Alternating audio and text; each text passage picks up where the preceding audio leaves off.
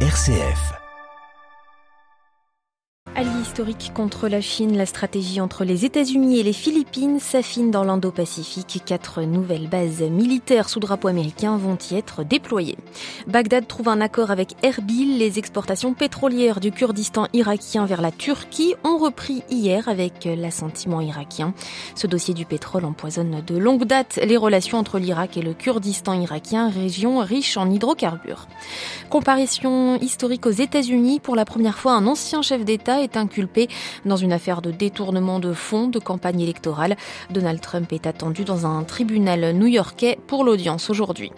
Et puis c'était il y a quatre ans le début de la contestation populaire appelée Irak en Algérie. Le président Bouteflika a été chassé du pouvoir par la rue. La présidentielle qui a suivi a propulsé Abdelmajid Tebboune au sommet de l'État. Le politologue Kader Abderrahim nous parlera de ces illusions perdues du peuple algérien dans notre dossier en fin de journal. Radio Vatican, le journal Delphine Allaire. Bonjour, la guerre d'influence entre les États-Unis et la Chine se joue en partie dans l'archipel des Philippines. Manille annonce hier la localisation de quatre nouvelles bases militaires pouvant être utilisées par les États-Unis, l'une très proche de la disputée mer de Chine méridionale et une autre non loin de Taïwan. Toutes les précisions à Pékin avec Stéphane Pambrin. Les quatre sites ont été sélectionnés avec précision et pourront servir au déploiement de troupes américaines dans la région. Début février, les deux pays avaient dévoilé un accord pour permettre aux soldats américains d'accéder à des bases supplémentaires situées dans l'archipel. Washington et Manille sont alliés depuis plusieurs décennies en matière de sécurité, notamment euh, liés par un traité de défense et un accord de coopération renforcé signé en 2014 qui permet aux soldats américains d'accéder à des bases philippines mais aussi d'y stocker des équipements et du matériel militaire. Au total, les États-Unis pourraient occuper 10 bases aux Philippines, dont la base navale de Santa Ana, qui est située à 400 km seulement de Taïwan. Le nouveau gouvernement philippin de Ferdinand Marcos Jr. souhaite renforcer son partenariat avec Washington, poussé par les revendications de Pékin à l'égard de Taïwan et la construction de bases chinoises en mer de Chine méridionale. Stéphane Pambrin à Pékin pour Radio Vatican. La diplomatie chinoise très irritée aujourd'hui de la rencontre prévue demain entre le président de la Chambre américaine des représentants et la présidente de Taïwan. C'est dans ce contexte sensible qu'Emmanuel Macron se rend en Chine demain. Paris qui assume porter une autre voix, je cite, moins hostile que les Américains dans la relation avec Pékin. Emmanuel Macron qui s'envole ce soir sera accompagné en dehors de la présidente de la Commission européenne par une soixantaine de patrons français. Des signatures de contrats sont attendues. L'Égypte se rapproche du royaume saoudien. Le président Al-Sisi a rencontré hier le prince héritier Mohamed Ben Salman à Riyad. Le Caire venu chercher du soutien financier auprès de la riche monarchie pétrolière. La crise économique frappe en effet durement l'Égypte et ses 104 millions d'habitants qui doivent endurer une inflation de 33% alors que les réserves en devises du pays ont fondu.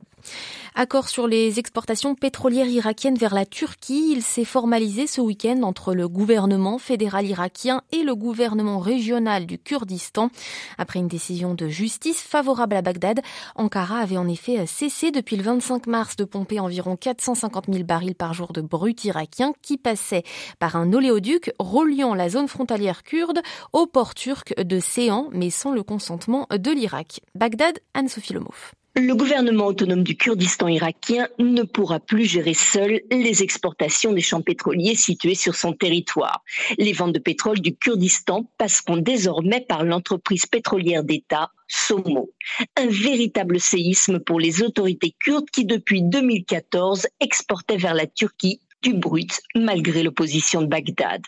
Des exportations qui aujourd'hui se chiffrent à quelques 450 000 barils par jour. Des membres des autorités fédérales et régionales superviseront ces exportations de brut. Les recettes seront ensuite versées sur un compte surveillé par Bagdad. Cet accord, arraché au forceps, met un terme provisoire à une querelle opposant Bagdad à l'autonomie kurde ainsi qu'à la Turquie. Estimant en tant que gouvernement fédéral être le seul gestionnaire de ce pétrole, Bagdad avait intenté en 2014 une procédure contre la Turquie. Le tribunal arbitral de la Chambre de commerce internationale à Paris a tranché en faveur de Bagdad. Cette décision a contraint la Turquie à cesser d'importer du brut du Kurdistan samedi. Des exportations qui, au vu de l'accord, devaient reprendre ce lundi. À Bagdad, Anne-Sophie Lemauve pour Radio Vatican. Et à compter de mai prochain, tous les pays de l'OPEP vont réduire euh, leur production. Tournant historique pour l'Alliance Atlantique qui gagne un 31e membre aujourd'hui. La Finlande rejoint officiellement l'OTAN ce mardi, en ce jour anniversaire de la création de l'organisation. C'était il y a 74 ans, le 4 avril 1949. Après la remise des documents d'adhésion au secrétaire d'État américain Anthony Blinken, gardien du traité fondateur de l'organisation, le drapeau finlandais sera hissé dans la cour d'honneur du siège de l'organisation à Bruxelles cet après-midi entre ceux de l'Estonie et de la France, suivant l'ordre alphabétique. Puis cet élargissement est perçu bien sûr comme une menace par la Russie qui a annoncé hier son intention de renforcer ses capacités militaires près de sa frontière avec la Finlande. Le port ukrainien d'Odessa frappé par des drones russes cette nuit, des dégâts sont constatés, annoncent ce matin les autorités locales du port de la mer Noire. En janvier dernier, l'UNESCO avait inscrit le centre historique d'Odessa sur la liste du patrimoine mondial en péril. Aux États-Unis, c'est inédit. Un ancien président américain, Donald Trump, va plaider aujourd'hui non coupable, inculpé il y a quelques jours par la justice new-yorkaise. Le milliardaire est accusé d'avoir versé en pleine campagne de 2016 130 000 dollars à une femme avec qui il aurait eu une liaison extra-conjugale, une somme destinée à acheter son silence. Donald Trump est arrivé dès hier dans sa ville de naissance. Il passe la nuit dans son gratte-ciel de la Trump Tower à Manhattan où l'attendaient les médias du monde entier ainsi qu'un petit groupe de partisans. New York, Loïc Loury. Une forêt de caméras, un énorme dispositif policier et au milieu de tout cela, quelques dizaines de Trumpistes à l'ombre de la Trump Tower. John est venu accueillir son président. Nous sommes là pour soutenir le meilleur président de l'histoire, le vrai président, pas la caricature qui est à la Maison Blanche. Donald Trump n'a rien fait de mal. Le refrain est connu, celui d'une chasse aux sorcières orchestrée par les démocrates. C'est aussi ce que pense Tom. C'est une conspiration pour le républicain le plus populaire d'être candidat en 2024. Si Donald Trump se retirait, cette inculpation serait abandonnée dans la seconde. Ils ont peur de lui. Des idées complotistes promues par l'ancien président et qui prospèrent parmi ses partisans. Si violence il y a, dit Edward, derrière sa banderole Trump 2024, nous n'y serons pour rien. Ça devrait bien se passer, même si on entend des rumeurs. Les antifas Black Lives Matter préparent des choses pas nettes. Tous les libéraux sont des fascistes et qui sait combien de taupes le FBI aura dans nos rangs pour semer le trouble. Le maire de la métropole lui prévient, notre ville n'est pas un terrain de jeu pour votre colère mal placée. New York, le écloury Radio Vatican. Un budget français en hausse, celui alloué aux armées. La loi de programmation militaire 2024-2030 est présentée aujourd'hui en Conseil des ministres. Elle prévoit des hausses annuelles de 3 à 4 milliards d'euros. Fin de grève des pêcheurs français. Après une réunion hier à Bruxelles, ils estiment avoir obtenu des garanties suffisantes. Ils ont euh, notamment obtenu la poursuite du chalutage de fonds. Direction à présent les Balkans au Monténégro avec presque 60% des voix. Jakov Milatovic, un ancien banquier peu connu, élu sur une plateforme pro-européenne, l'a emporté à la présidentielle dimanche face à un dinosaure de la politique, Milo Djukanovic, au pouvoir depuis 32 ans. Djukanovic qui a marqué l'histoire des Balkans depuis le début des années 90, mais laisse un héritage pour le moins controversé. Belgrade, la correspondance régionale de Laurent Rouy. C'est la fin d'une ère dans le petit pays des Balkans. Père de l'indépendance en 2006, artisan de l'entrée dans l'OTAN en 2017, Milo Djukanovic quitte le poste de président du Monténégro. Djukanovic était arrivé au pouvoir comme plus jeune Premier ministre d'Europe en 1991. Il est resté à la tête du petit pays pendant 32 ans, un record absolu en Europe. Son règne a continuellement été décrié pour ses méthodes clientélistes et la corruption qui régnait au sein de son parti démocrate socialiste, le DPS.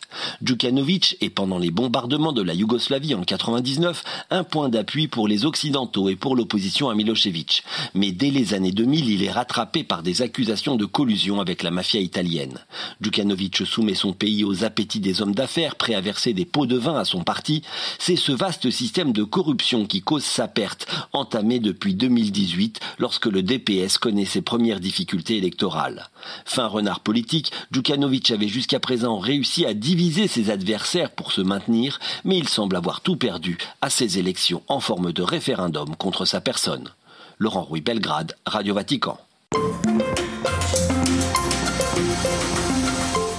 C'était il y a quatre ans, le 2 avril 2019. Les Algériens participant au mouvement de contestation populaire appelé Irak chassaient Abdelaziz Bouteflika du pouvoir, lui qui occupait depuis 20 ans le poste de président. Dans la foulée, une présidentielle est organisée, mais boudée par une partie de la population, car les cinq candidatures retenues ne sont que des personnalités du régime. Les manifestants voulaient un nouveau système, le départ de ces dignitaires, et finalement le successeur d'Abdelaziz Bouteflika Abdelmajid Tebboune, haut fonctionnaire de carrière, est élu avec une abstention record, c'est en décembre 2019. Depuis pandémie et répression ont eu raison de ce mouvement Irak, laissant une grande partie de la population déçue. Alors en quatre ans, quel changement y a-t-il eu en Algérie? La réponse de Kader Abderrahim, maître de conférence à Sciences Po. Des changements, on ne peut pas dire qu'il y en ait eu. Il y a eu un changement de direction dans le pays, puisqu'après la démission de Bouteflika, c'est l'armée qui s'est retrouvée euh, au premier rang et qui a commencé à pratiquer euh, ce que l'on constate à chaque transition dans ce pays. Et là, en l'occurrence, il s'agissait pour le chef d'état-major des armées de pratiquer la débouteflikisation, c'est-à-dire d'écarter tous ceux, dirigeants militaires, politiques, hommes d'affaires, qui ont à un moment ou un autre bénéficié des largesses de Bouteflika. Et on a assisté à des milliers de personnes qui se sont retrouvées emprisonnées, dont euh, de nombreuses personnalités de premier rang, euh, tout ce qui incarnait les symboles de la présidence de Bouteflika a été euh, abattu littéralement, au sens propre comme au figuré. Est-ce qu'on peut parler d'un tour de vis sécuritaire depuis l'arrivée d'Abdelmajid Tebboune au pouvoir? Est-ce que c'est le retour euh, d'un régime de la peur? Oui, clairement, euh, aujourd'hui, on constate que tous ceux qui euh, pensent d'une manière libre ou qui assument une fonction critique est euh, systématiquement pourchassé. Je pense évidemment euh, aux chercheurs, aux universitaires, aux intellectuels, à tous les journalistes. Aujourd'hui, il n'y a plus de presse dans un pays qui euh, s'enorgueillissait d'avoir des dizaines de titres de presse. Puis il y a eu ce très vaste mouvement qui a duré presque trois ans, que l'on a appelé le Hirak, et qui a permis aux Algériens peut-être de se retrouver d'abord. C'est important parce que c'est un pays qui ne s'aiment pas, même si cela n'a pas abouti sur une transition démocratique. Comment réagit aujourd'hui la société algérienne face à cette déception après le vent d'espoir qu'avait soulevé le Irak? Il y, a, un reflux dans, la société. Hein. La société s'est repliée sur elle-même et euh, sur ses traditions, et donc, il y a une espèce de conservatisme triomphant, à la fois des mœurs, des comportements qui euh, font que on a beaucoup de mal à entrer euh, collectivement dans la modernité. La guerre en Ukraine euh, rebat les cartes de l'ordre mondial, notamment dans le domaine de l'énergie. L'Algérie est vue par certains pays européens comme une alternative au gaz russe.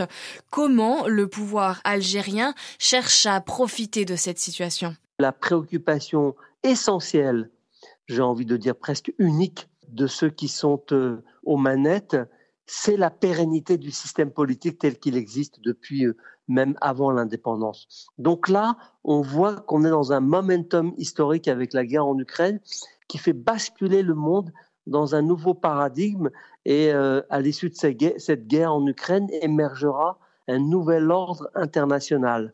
Et l'Algérie tente de, de présenter son meilleur profil hein, euh, pour être euh, l'un des pays qui euh, peut avoir son mot à dire dans cette nouvelle configuration internationale.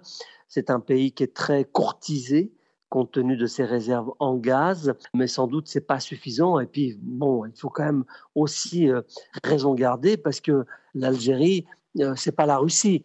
Donc elle n'a pas le moyen de se substituer à la Russie dans l'approvisionnement en gaz, notamment vers l'Europe.